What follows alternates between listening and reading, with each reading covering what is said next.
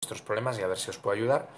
Y bueno, eh, hoy voy a hablar en este primer episodio de un mail que me ha escrito una chica, pues que mmm, tiene problemas de estrés debido a su trabajo, porque la, han ascendido a principio de año y pues echan más horas de las reglamentarias en ese nuevo departamento y pues tiene estrés, pasa poco tiempo con la familia y entonces pues como no es consecuente con sus objetivos vitales, pues eh, le entra eh, ansiedad, le entra el estrés y me pide consejo para eh, varios consejos de cómo gestionar en un entorno profesional el tiempo, cómo priorizar, eh, y luego cómo ser asertivo, porque dice que no entra en conflictos con nadie, pero que peca de lo contrario. Vale, entonces vamos por partes.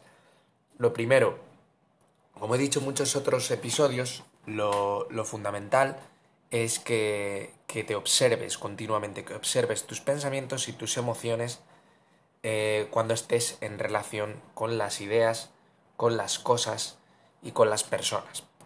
Entonces, lo primero tú estás detectando que tienes un problema, ¿vale? ¿Dónde está ese problema? Está en el trabajo, fundamentalmente, ¿vale? Pues es ahí donde tienes que estar atenta cuando tengas emociones, cuando tengas estrés, ¿vale? Para intentar entender de dónde vienen, ¿vale? Tienes que hacerte preguntas. ¿Qué es lo que realmente me estresa? ¿Me estresa mmm, lo que opinen de mí mis jefes? ¿Me estresa eh, pues que mmm, me he metido mucha presión porque tengo que hacerlo bien? Eh, tienes que tirar del hilo, porque muchas veces nos damos cuenta de que esa presión realmente no existe, de que nos la estamos poniendo nosotros. Pero todo eso tenemos que ir viéndolo, tenemos que ir investigando, ¿vale? Tenemos que ir viendo nuestras emociones. Te pongo un ejemplo, estás en el trabajo y entonces estás estresadísima por, porque tienes que hacer pues una presentación de algo. Y realmente eh, nadie te está poniendo ese estrés, te lo estás poniendo tú misma, ¿vale? Pues si ese es el caso, deberías trabajar sobre todo en, en la imagen que, que, tú tienes de ti misma o que quieres que tenga la gente, ver si eso es sano o no, ver qué creencias hay detrás de eso. Me creo perfecta, creo que no puedo fallar en ningún momento, pero si el resto de la gente falla en determinadas circunstancias, ¿por qué no yo?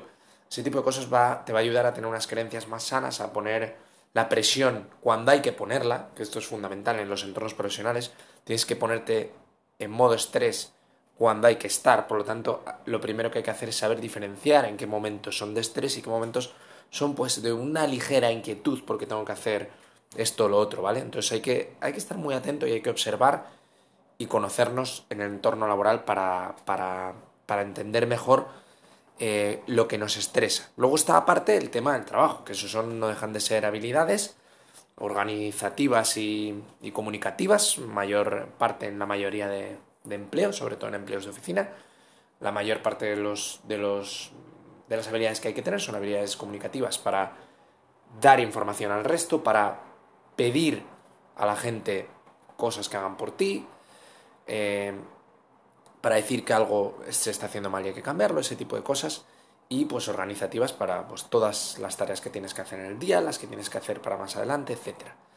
Eh, vale, ¿Cómo organizarnos mejor? Eh, no sé eh, realmente el trabajo que haces, pero estos principios, estos tips son aplicables a cualquier, prácticamente a cualquier tipo de empleo, sobre todo que gestiones, que gestiones una cola o que gestiones un, un, mail, por ejemplo, ¿vale?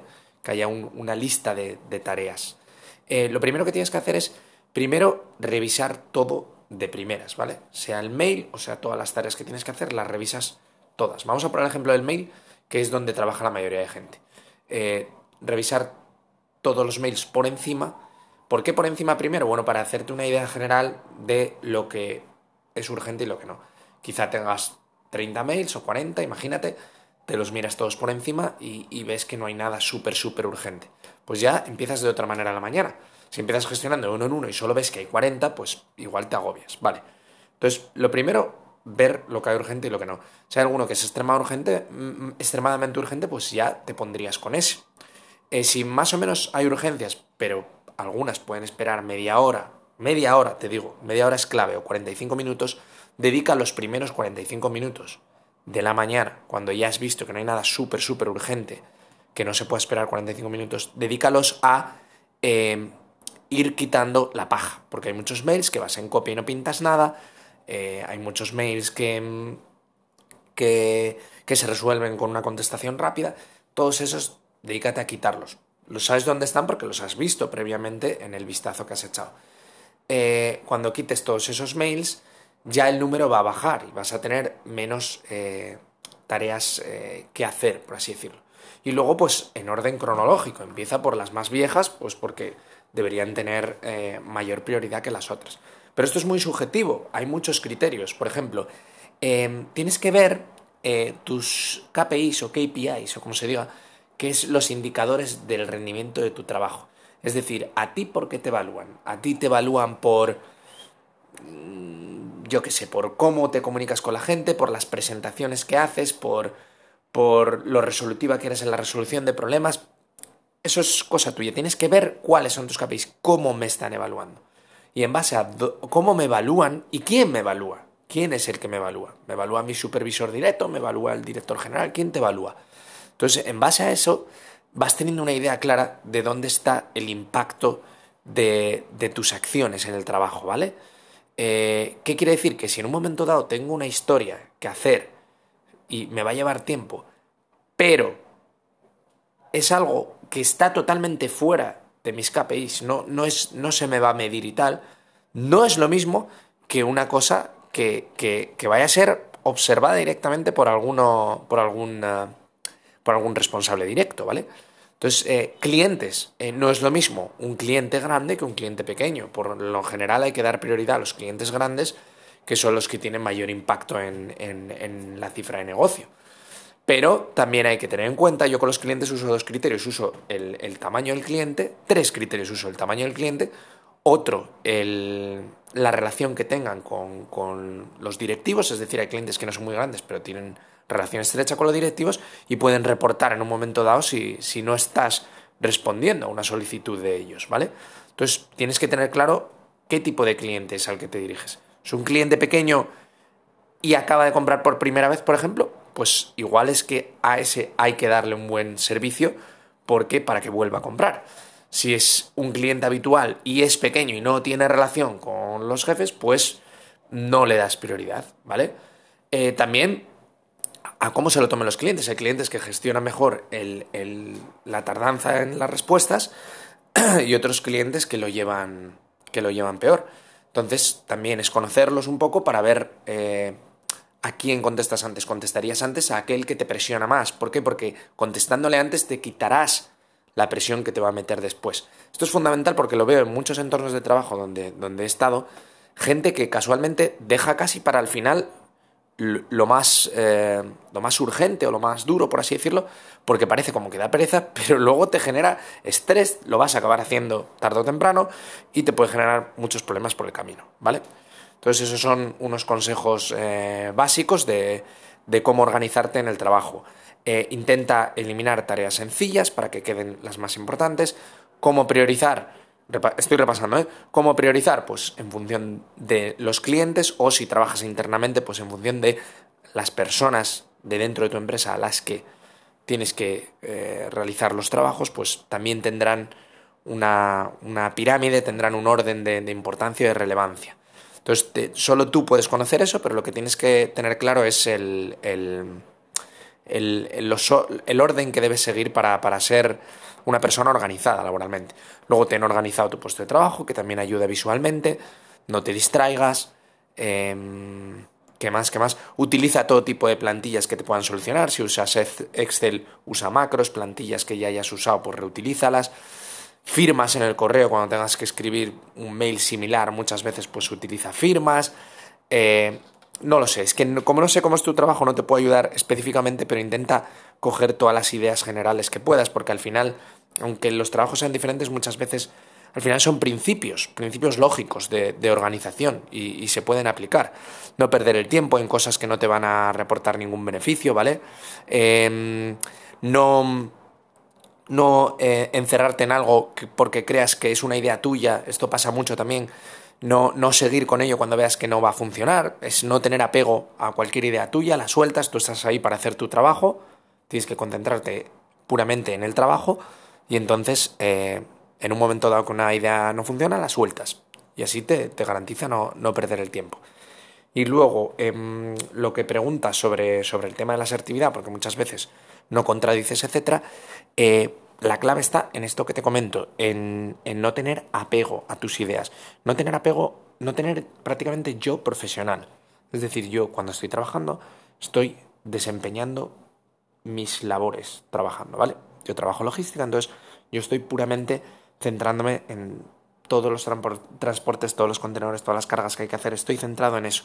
Si en algún momento dado alguien dice algo, que un jefe dice algo, por ejemplo, que veo que no va a salir bien, etcétera, lo pienso un poco, veo por qué no va a salir bien y luego lo digo educadamente. Pero no lo dices como, no, yo creo que eso no, dices, cuidado porque tendríamos este problema. Y vas pensando ya en una solución, porque no es lo mismo el que se queja y no aporta nada que el que se queja aportando ya una solución. Dices, yo creo que esto no va a salir por esto, por esto y por esto, y quizá fuera mejor esto. La otra persona, si es una empresa sana, deberá argumentar también. Si, si es el típico jefe que sencillamente te dice, pues no, se va a hacer esto y punto, pues mejor no discutir. Pero tampoco te enfadas, sencillamente pues te ríes casi, dices, pues allá él, ¿sabes? Va a gestionar peor la empresa de lo, de lo que podría si, si escuchase. Entonces, mm, fundamentalmente para ser asertivo es eso, el estar centrado en la cosa en sí y no en las emociones relacionadas con nuestra identidad, ¿vale? Solo en la cosa en sí. Entonces, una vez estamos centrados en la cosa en sí, el siguiente paso es comunicar a la otra persona con educación, con siempre con condicionales, yo creo que podríamos, etcétera, y em, insistir también si la situación lo requiere y si no, no. Es decir, si es un superior tuyo y ves que ya está cerrada la banda, pues no pierdas más el tiempo, ni un segundo. Se suelta y punto. Dices, perfecto, no, no, no, no lo sugiero más y ya está. Pero que no te afecte a sugerir otra vez. Luego otra vez coges y lo sugieres. Y ya si es una tónica habitual, que es que no tiene nunca en cuenta las opiniones de la gente, pues quizá debería replantearte cambiar de empresa. Y luego quería em, cerrar el, episodio Em, respecto a lo de, a lo de tus dudas sobre, sobre si estás siguiendo tus deseos vitales, etcétera, que eh, la mejor manera es observarte en el trabajo para aprender sobre ti en el trabajo y también en casa con tu familia, a ver si eso te está reportando problemas, si eso te está haciendo infeliz, etcétera. Estudia todo eso. Y luego, si de verdad acabas teniendo claro que eso te va a hacer infeliz en el largo plazo, que estás segura de ello, eh, ni te, que no te quepa la menor duda de que tienes que cambiar. Tienes que cambiar. No sé el qué, pero tienes que cambiar. No puedes seguir día tras día quemando eso. ¿Qué cambios podrían ser? Pues bueno, llega el momento, primero, organizarte mejor y a ver si así puedes eh, estar más holgada.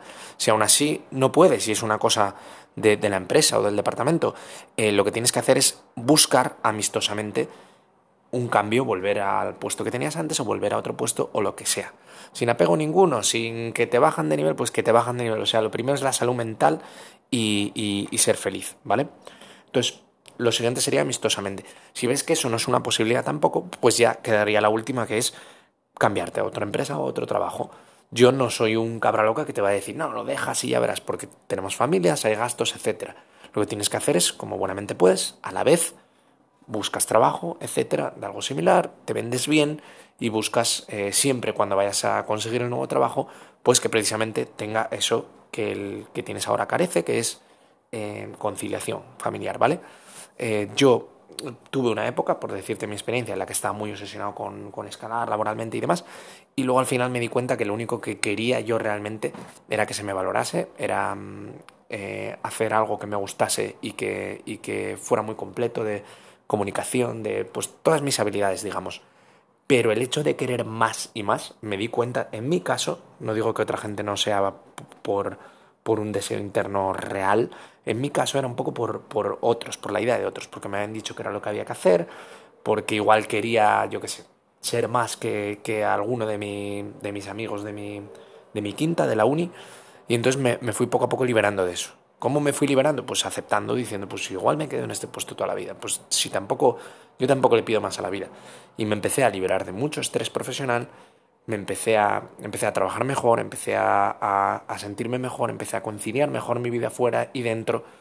Y pues luego el día de mañana, si cambio o lo que sea, pues Dios dirá. Pero muchas veces el problema que tenemos es que nos, vamos como demasiado cecados con, con, unos objetivos sin haber revisado previamente si esos objetivos son, son los que queremos o no. Puede pasar al revés, puede pasar que alguien de verdad su objetivo sea algo profesional y esté pues mm, eh, criando hijos imaginaos. Pues esas cosas antes de tomar ese tipo de decisiones hay que conocerse a uno mismo y ver lo que nos hace felices y lo que no. Y hay que intentar buscar al máximo, potenciar al máximo aquello que nos hace felices e intentar evitar o disminuir la cantidad de tiempo que dedicamos a las cosas que no nos hacen felices. Y hasta aquí el episodio de hoy.